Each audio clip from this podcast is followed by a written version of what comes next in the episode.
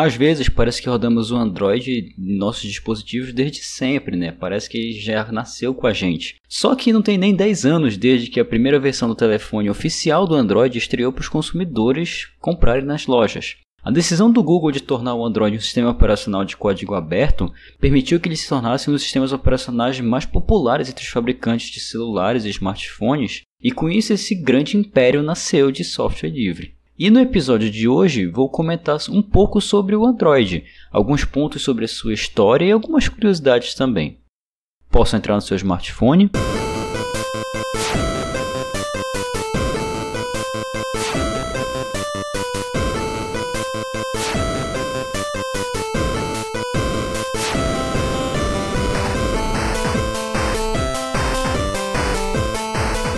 Se você me permite, muitíssimo obrigado. Meu nome é Petros Davi e este é a versão beta sobre a história do Android. Bem, é, não temos tantos recados assim hoje, tá acabando o ano, né? Pode ser que venha um episódio bônus aí sobre uma coisinha, um agradecimento.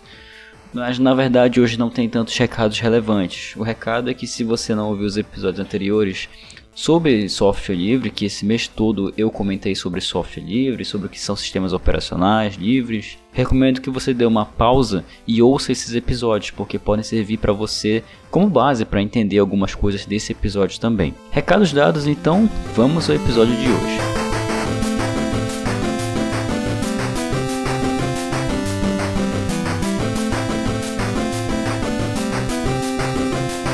História do Android. Tudo começou em outubro de 2003, muito antes do termo smartphone ser usado pela maioria do público, já que e vários anos antes do, da Apple anunciar o primeiro iPhone, né? A empresa Android ela foi fundada nada mais nada menos em Palo Alto, na Califórnia, na, naquele setor da Xerox. Se você não ouviu o mês anterior, comentei tudo sobre a Xerox, tem um mês todo sobre a história da Xerox aqui no versão beta. Então, se você não ouviu a história de Palo Alto e das invenções que teve lá dentro, eu recomendo bastante os episódios da história da Xerox. Seus quatro fundadores foram Rich Miner, Nick Sears, Chris White e Andy Rubin. Naquela época da fundação da empresa Android, Rubin citou que a empresa ia desenvolver dispositivos móveis mais inteligentes e mais conscientes da localização e das preferências do seu usuário. Embora isso pareça ser a descrição de um smartphone atualmente, o Rubin revelou em um discurso em 2000, anos depois, em 2013, que o Android foi pensado primeiro para melhorar sistemas operacionais de câmeras digitais. A empresa fez propostas para investidores em 2004, um ano depois que a empresa foi fundada, mostrando como o Android instalado em uma câmera digital se conectaria a um PC por uma rede Wi-Fi, já que já tinha rede Wi-Fi na época, e esse computador se conectaria a um data center Android que a própria empresa ia administrar, onde os proprietários das câmeras poderiam armazenar suas fotos online em um servidor na nuvem. E é, então é muito bizarro pensar que essa coisa que era um sistema operacional para câmeras digitais se tornaram o que é um sistema operacional hoje, o coração e o esqueleto de todo smartphone Android. Obviamente, a equipe do Android não pensou em criar um sistema operacional que serviria como coração de um sistema completo. Mas mesmo naquela época, o mercado de câmeras digitais independentes já estava meio que em declínio, e alguns meses depois o Android decidiu mudar de direção no uso do sistema operacional e tentou focar na parte de sistemas operacionais para celulares mesmo, já que eles viram que a coisa para câmeras não estava andando muito bem. Como o Ruby disse em 2013, é, nessa convenção em Tóquio, é exatamente a mesma plataforma, exatamente o mesmo sistema operacional que construímos para as câmeras, se tornou o que é o Android para celulares. Então a equipe que desenvolveu o Android já tinha uma certa ideia do que viria a ser o Android, mas eles não sabiam que iriam utilizar para outra finalidade, que iria ser um sistema operacional móvel para smartphones, para bater de frente mesmo com o iPhone que naquela época já estava dando sinais de que o Steve Jobs, que já havia retomado a direção da Apple na época, ele estava procurando fazer novas pesquisas e novas coisas de como fazer um smartphone desses funcionar. Então, quando o Android surgiu, eles já tinham uma certa noção de como isso poderia tentar funcionar.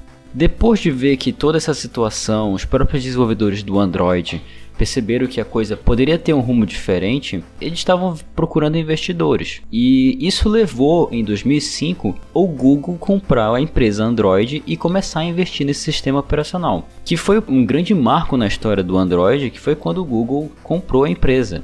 e manteve os membros fundadores como desenvolvedores, afinal eles conheciam o sistema muito melhor do que o Google, mas o Google começou a tomar as rédeas da direção desse desenvolvimento. A decisão foi tomada para utilizar o Linux como base para o sistema operacional Android. Afinal, eles iriam utilizar o Linux apenas como kernel e a partir desse kernel desenvolver o sistema.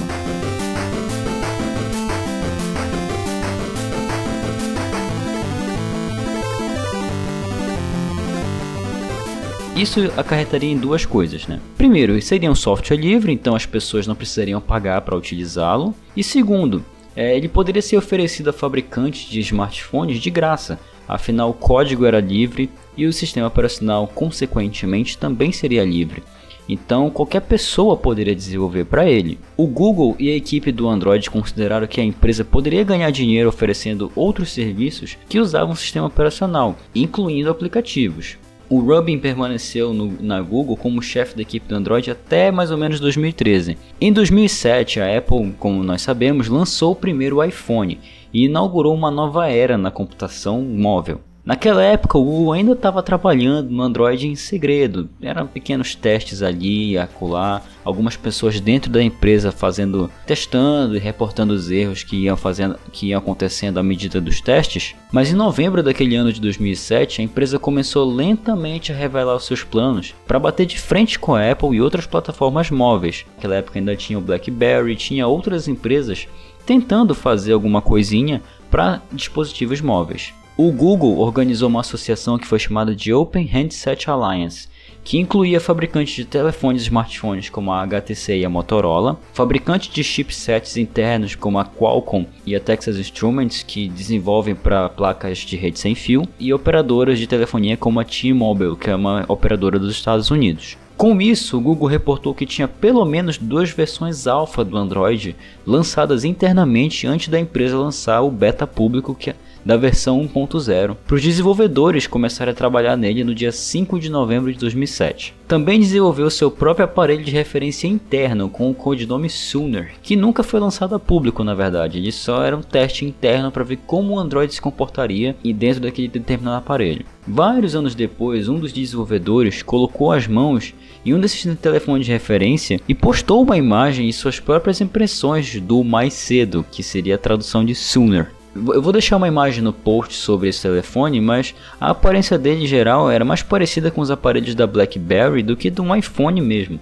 Para uma empresa que pretendia bater de frente com a Apple, o telefone não parecia nem um pouquinho funcional em relação ao iPhone da Apple em um momento, e ele também apareceu em um momento que muitas pessoas ainda estavam meio céticas em relação aos dispositivos que eram somente touchscreen. Você deve se lembrar que muitas pessoas naquela época tinham medo de utilizar smartphones e celulares que eram somente touchscreen. Porque na cabeça das pessoas, se o touchscreen quebrasse, como é que eu ia utilizar esse celular? Então muitas pessoas ainda utilizavam celulares e smartphones que tinham um teclado QWERTY como uma segunda via para continuar utilizando o celular, né? Mas é o que acontece hoje. Quase todos os smartphones são apenas touchscreen e quando o touchscreen quebra, você simplesmente não consegue utilizar o celular. Em setembro de 2008, o primeiro smartphone Android foi anunciado, o T-Mobile G1, também conhecido como HTC Dream em outras partes do mundo. Ele também foi colocado à venda nos Estados Unidos um mês depois do, do anúncio dele em setembro.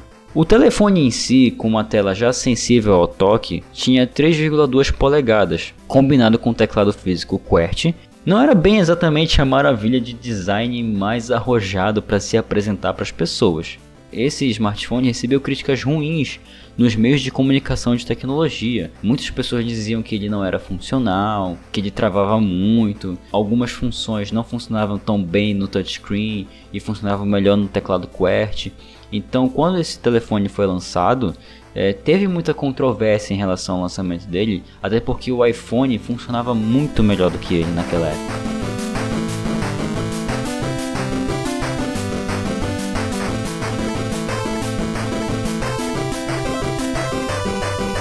Esse telefone sequer tinha uma entrada para fone de ouvido P2, sendo que várias e várias outras empresas concorrentes, nem menciono a Apple nesse caso, mas várias outras empresas concorrentes já tinham celulares que funcionavam tão bem quanto o Android que tinham também entrada P2 para fones de ouvido, então a pessoa não poderia ouvir suas músicas. Mas apesar de todas essas críticas, apesar de tudo que o pessoal lanhou em cima do, desse Android 1.0, essa versão 1.0 já possuía as marcas registradas do plano de negócios do Google para o sistema operacional. Ele já vinha plantando a semente do que viria a ser o Android. Essa versão 1.0 é, integrou vários outros produtos e serviços da empresa, como o Google Maps, o YouTube e o navegador HTML, que não era o Chrome, era outro navegador ainda, que é claro utilizava o serviço de pesquisa do Google. Ele também tinha a primeira versão do Android Market, que viria a ser depois a, loja do Google. E, a, e, o próprio Google declarou que teria dezenas de aplicativos para aquelas pessoas que utilizassem o Android. Todos esses recursos que foram desenvolvidos naquela época parecem muito rígidos e muito primitivos, uma coisa muito básica para a época, mas isso foi apenas o começo da ascensão do Android no mercado de dispositivos móveis. E para finalizar aqui como uma curiosidade, o ícone do Android, a logo do Android, que todo mundo conhece, aquele robozinho, que parece uma combinação de um robô e de um inseto verde, foi criado por Irina Bloch, enquanto ela trabalhava ainda no Google.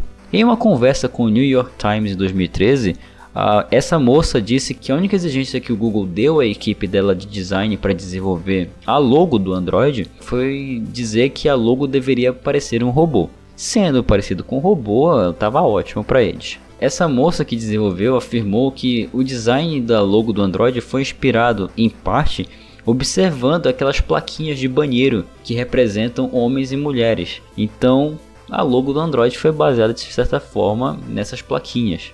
Uma coisa que a própria desenvolvedora, a Irina, e o Google decidiram fazer foi tornar essa própria logo um projeto de código aberto. Quase todas as outras grandes empresas protegem esse tipo de logomarca ou logotipo. A própria iPhone, se você quiser utilizar a maçã, você vai ter um processo judicial enorme na porta da sua casa. No entanto, o robô Android agora foi modificado e usado por milhares de pessoas. Tudo porque o Google permite essa alteração, porque ele lançou essa logo sob a licença Creative Commons, que na época era 3.0.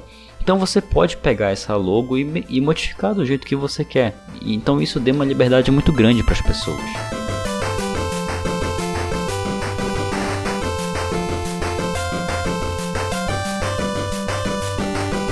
Bom, esse foi o episódio sobre a história do Android. Isso aqui é só, foi só um apanhado básico, daí em diante teve várias outras versões. Eu posso falar de cada uma delas no próximo episódio, mas isso aqui é apenas o começo do que é o Android. Eu espero que você tenha gostado desse episódio e nos vemos na próxima segunda-feira. Até lá!